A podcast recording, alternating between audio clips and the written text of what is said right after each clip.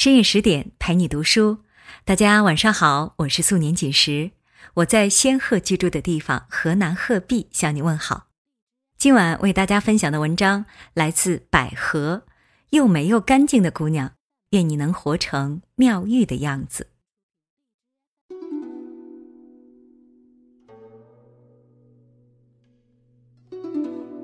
从前读《红楼梦》，看妙玉。只觉得他矫情、寂寞、冷傲、口不对心。如今再看，忽然就多了一层欣赏。第四十九回，大观园天降瑞雪，宝玉早起出门，一个人走走停停。落入他眼帘的，除了远处的青松翠竹隐隐，天地之间唯余一片晶莹透亮。他自我感觉就像是装在一个玻璃盒内一般，他身处的世界是那么的完整、明净、精致、清冽。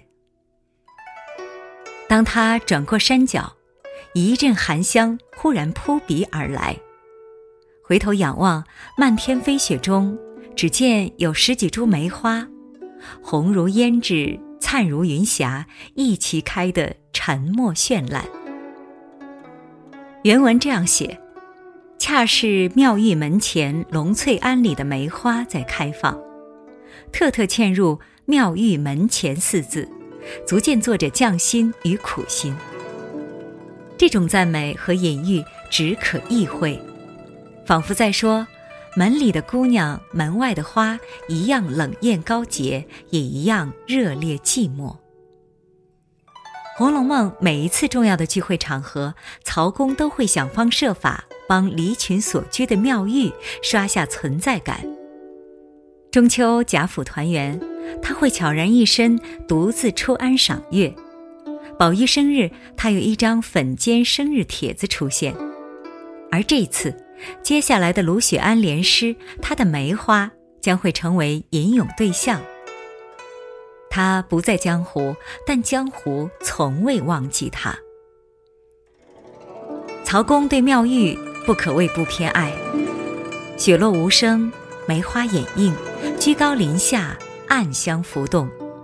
这一刻的龙翠庵俨然是一座小小的仙居。其实，气质美如兰、才华富比仙的龙翠庵主人妙玉，才不是一个没有故事的女同学。人还未出场，读者们就从林之孝家的口中得知，他出身贵族，是带发修行，敲黑板，划重点，这表示尘缘未了，可以随时还俗。他父母双亡，去岁跟了师傅来金陵精进，今年师傅圆寂了，死前明令不让他扶灵回乡，如此嘱咐。衣食起居不易回乡，在此静居，后来自然有你的结果。以上为官方版本，但对他知根知底的邢岫烟透露给宝玉的真相，则是：闻得他不合时宜，权势不容，竟投到这里来。至于来龙去脉，倒没有细说。后四十回遗失，这个谜底。没有机会揭开，但也看出妙玉摊上的事儿应该不小，否则不会在原籍无法立足。熟读红楼便知，佛门中人出于生存所迫，也需要结交奉承权贵阶层，在不合时宜、为权势不容背后，是一个耿直够不向现实妥协而遭报复的惨痛经历。所以，所谓的为观音遗迹背业遗文而来，都是避难的幌子。而神算师傅留遗言让他滞留此地，不过是出于保护他的考虑。恰逢元妃省亲，贾府要建省亲别墅，本来在西门外的木泥院栖身的妙玉，就这样机缘巧合进驻了大观园的龙翠庵。回头之路。早已被切断，还俗变得遥遥无期。他借修行之名，在这里静静的蛰伏，等待命运出现转机，仿佛被抛在地球上，回不去的外星小孩儿。无亲无故，一人漂泊，寂寞当然寂寞。妙玉人虽清冷，可是分辨全书，却未见他顾影自怜，找不到半点寻寻觅觅、冷冷清清、凄凄惨惨戚戚的衰样。相反，他身上有一股能把日子过好的狠劲儿。他安于玉余，把个原本像收容所一样的龙翠庵拾掇成了一个小而美的文艺会馆。闲时自娱自乐，培养雅趣。偶尔兴起款待自己喜欢的人们。妙玉善园艺，是个不折不扣的绿手指，打理起花木来手艺不输园丁婆子。贾母一进龙翠庵小院，首赞就给了妙玉养的葱茏花木。到底是他们修行的人，没事儿常常修理，比别处越发好看。毕竟贵族小姐的审美在那儿摆着呢。李纨看到龙翠庵的梅花，眼热到想折一枝来插瓶，叫宝玉去讨一枝。妙玉挑了枝姿态极美的给他。这枝梅花只有二尺来高，旁有一横枝纵横而出，约有五六尺长，其间小枝分歧，或如盘螭，或如江引，或孤削如笔，或密聚如林。花吐胭脂，香凄兰蕙，大家赞赏不已。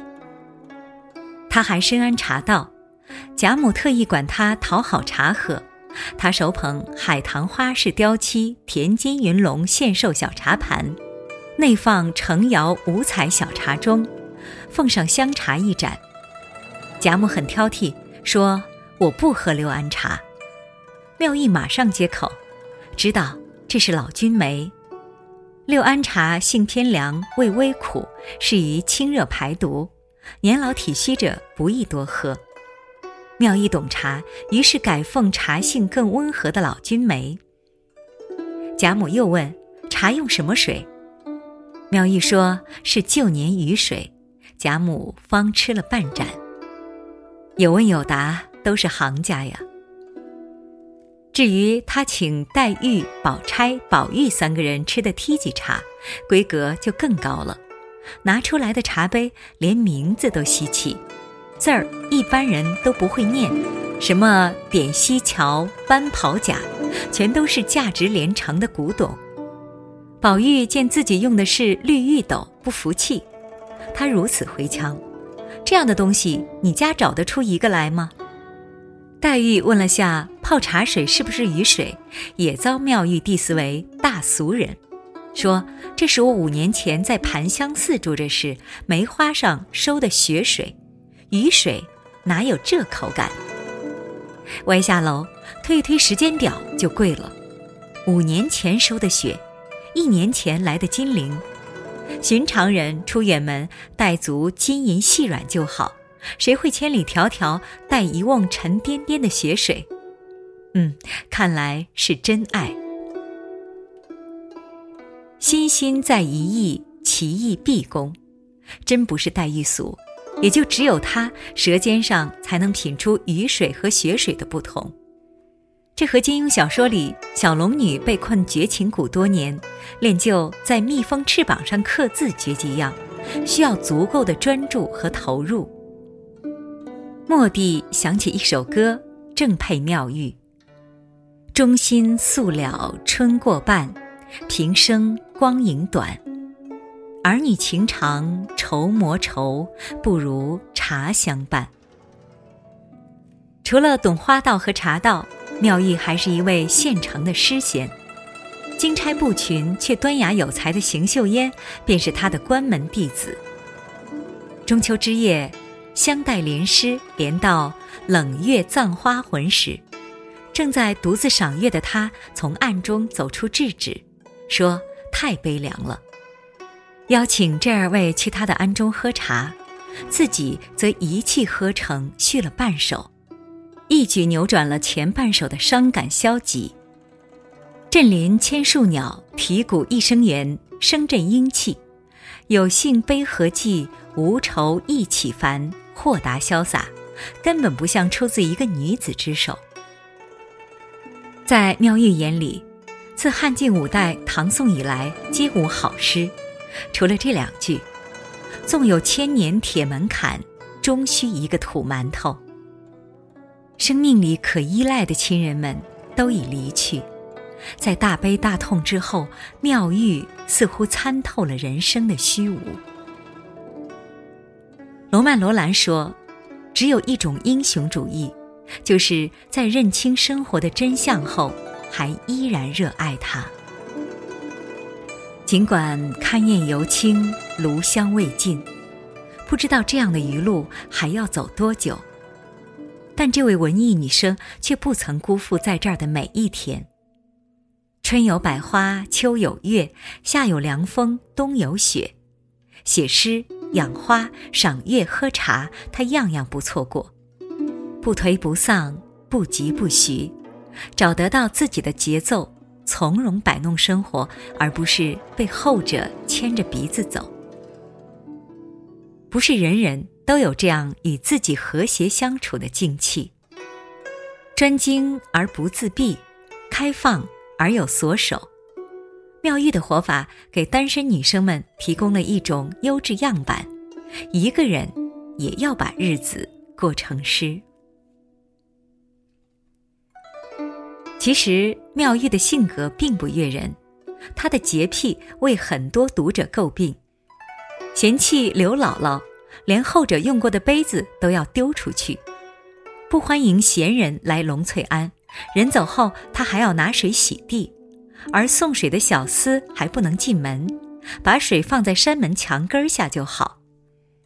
出家人应慈悲为怀，但他好恶从不假辞色。他也从不自认是佛门中人，同黛玉、湘云论诗时说：“写诗不能一味搜奇简怪，以免失了咱们的闺阁面目。分明当自己还是个金尊玉贵的闺中小姐。”而大观园里的主子们也没人拿出家人的标准苛责她，反而对她的小姐脾气、公主病极尽欣赏包容。喝提几茶。他呛了宝玉，呛黛玉，但是这二位并没翻脸记仇，还千方百计体恤维护他。宝玉去讨梅花，黛玉特意交代不要人跟着。他送了宝玉一张署名“砍外人”的生日拜帖。秀烟批评妙玉放荡鬼痞，宝玉替他辩解说，他原是世人意外之人，不能用普通人标准要求。第四十一回，贾母带一众人来安里参观，离去时，妙玉亦不甚留，送出山门，一回身把门闭了。这个动作有点失礼，但贾母也没觉得被冒犯而愠怒。就连宝玉亲妈以正统著称的王夫人，也对妙玉格外客气。大观园里的其他小尼姑是买来的，只有妙玉是请来的。当从林之孝家的口中听说妙玉时，王夫人不等把话说完，便急切地让把她立即接来。听说妙玉不给面儿，理由是侯门公府必是压人，我再不去的事，王夫人马上表态：既是官宦小姐，自然骄傲些，就下个帖子请她何妨？让梳起相公捉笔，又遣人被车轿去接，郑重其事。只有李纨说讨厌他为人，但顶多是不理，不会为难。只能说这一次他来对了地方，没有人嫌他不合时宜而不见容，也轮不到婆子们给他下屈。这丫头仗着自己长得好点儿，万人不放在眼里。他的家底财力也让他无欲则刚，不用像马道婆那样进府里四处化缘捞钱，养人鼻息。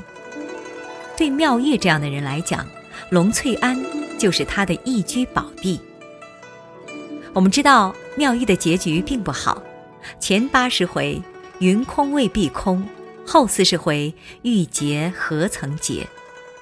他没能躲开厄运的纠缠，最后是风尘肮脏唯心愿，无瑕白玉遭泥陷。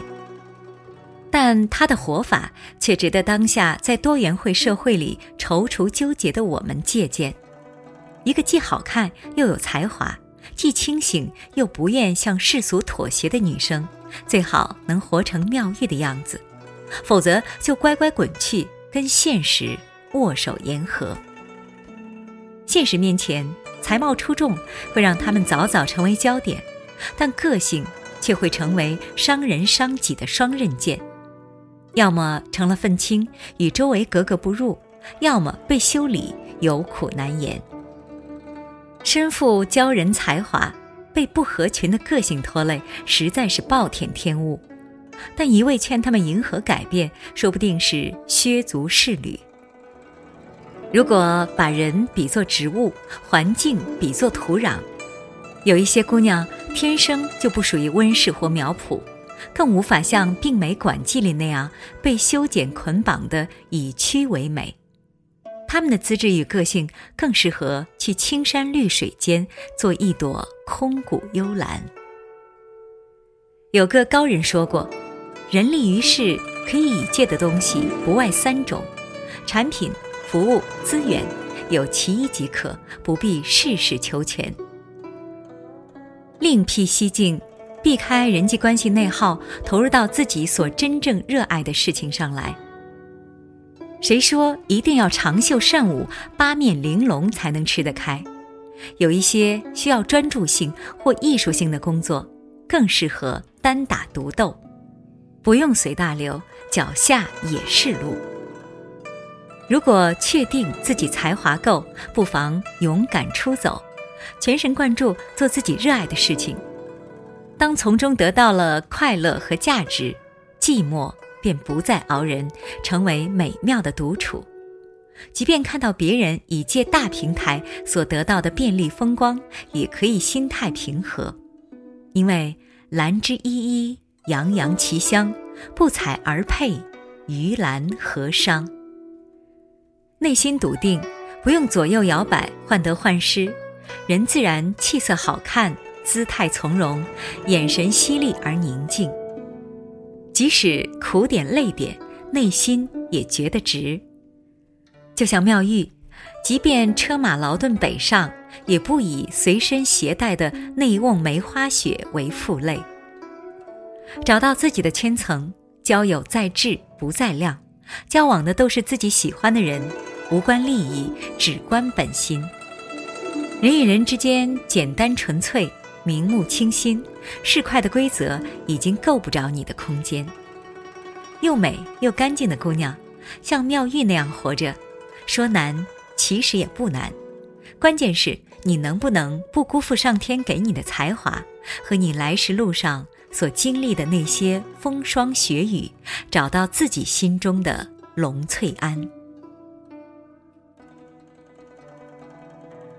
好啦，今天的文章就为大家分享到这里。在文章的结尾呢，想宣布一个好消息：为了帮助大家提升自己的素养和层次，十点读书开放了一座成长图书馆。在这里呢，既有解忧杂货店、《肖申克的救赎》、《简爱》这样的影响全世界的经典名作，也有自控力、非暴力沟通这样的职场实用宝典，免费开放十天，陪你听本书。如果你有兴趣呢，欢迎搜索关注微信公众号“十点读书”，进入成长图书馆，跟我一起阅读好书，成为更好的自己。这里是十点读书，我是素年锦时。如果你喜欢我的声音呢，可以关注我的个人微信公众号“素年锦时 FM”，每晚九点我都会用一段声音陪你入梦。今晚就到这里，晚安，好梦。